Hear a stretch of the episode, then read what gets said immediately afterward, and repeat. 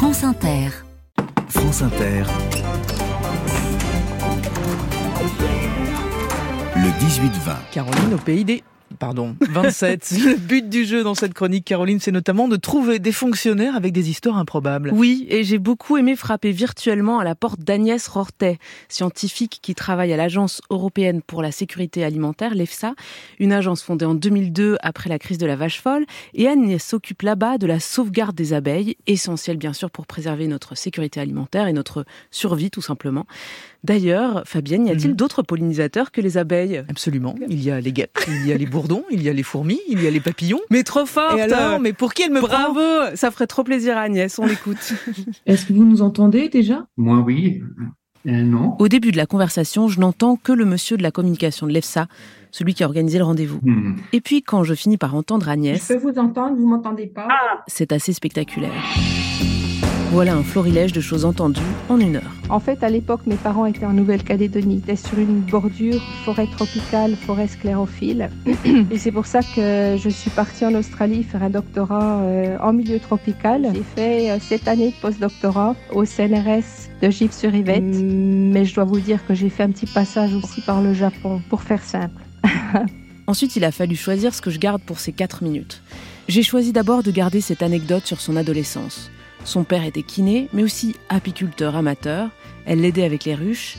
Et moi qui, comme de nombreux enfants des années 80, ai été traumatisé par le film My Girl, où une petite fille meurt tuée par des abeilles pour faire vite, je lui ai demandé bien sûr si elle avait peur. Non, non, j'avais pas peur. Il y a des périodes où les abeilles sont plus énervées que d'autres. Par exemple, quand il y a de l'orage, quelqu'un qui coupe de l'herbe euh, dans, dans, les environs, ça, ça énerve les abeilles. Quand il y a des conditions comme ça, c'est sûr qu'il faut plutôt se protéger avec des habits en conséquence. En fait, là où ça m'impressionnait le plus, c'est quand il y avait des essaimages. au mois de juin à peu près, la, la colonie, quand elle est devenue trop grosse, elle va se diviser en deux.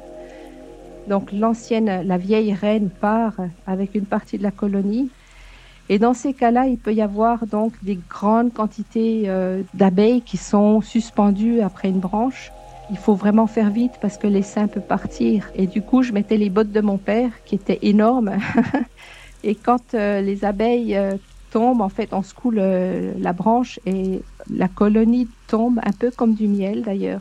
Et il y en avait qui s'échappaient dans les bottes. Et du coup, là, je me faisais piquer les mollets. Depuis, Agnès est allergique au venin des abeilles. Mais d'où vient son petit accent trop charmant Vous êtes en train de vous demander derrière votre poste. Eh bien, je lui ai demandé de votre part. C'est un mélange foisonnant de l'influence de son mari québécois et de l'endroit où elle est née. Précisément Vesoul, la chanson de Jacques Brel, tu as voulu voir Vesoul. Agnès a donc quitté Vesoul pour aller faire un master en neurosciences cognitives sur les primates. Elle devait partir au Gabon pour sa thèse. Elle rejoint finalement la forêt tropicale australienne pour étudier les scarabées. Je, me suis intéressée sur deux espèces euh, qu'on ne trouve nulle part ailleurs dans le monde, localisées sur une zone de 40 km c'était un petit peu un sujet euh, suicidaire, je pense. je vous imagine, moi, avec euh, une grande euh, faucille traversant la forêt vierge, avec peut-être un gros chapeau et, Non, pas tout à fait. Non, en fait, je travaillais en bordure de forêt tropicale. Donc, j'avais environ deux jours de collecte de pièges à analyser en laboratoire. C'est là que son travail est compliqué par un cyclone. La route pour rejoindre son terrain d'études s'écroule. Bon, je fais une avance rapide. En 2008, elle rejoint l'EFSA et elle revient à ses premières amours, les abeilles. Elle s'intéresse aux menaces qui pèsent sur elle, notamment les attaques de frelons. Aux environs de 2005, le frelon asiatique était arrivé en Europe. Ils vont faire des vols stationnaires devant la, ruche et vont en fait intercepter les butineuses qui rentrent à la ruche. Et euh, en général, c'est assez euh, guerre des étoiles, là. il les décapite. et il mange euh, la source la, la, plus riche du corps de l'abeille, c'est-à-dire l'abdomen. On se sent euh, impuissant, en fait, par rapport à un prédateur comme celui-là.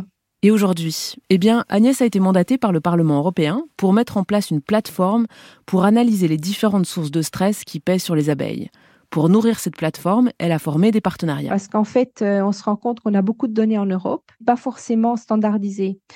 Et je pense que c'est la première fois autour d'une table qu'on avait euh, effectivement euh, l'industrie, les ONG, enfin tout, tout ce monde qui a des intérêts tellement différents et opposés de pouvoir parler et de pouvoir euh, construire ce projet de la plateforme. Et les industriels, quels intérêts ils peuvent y trouver?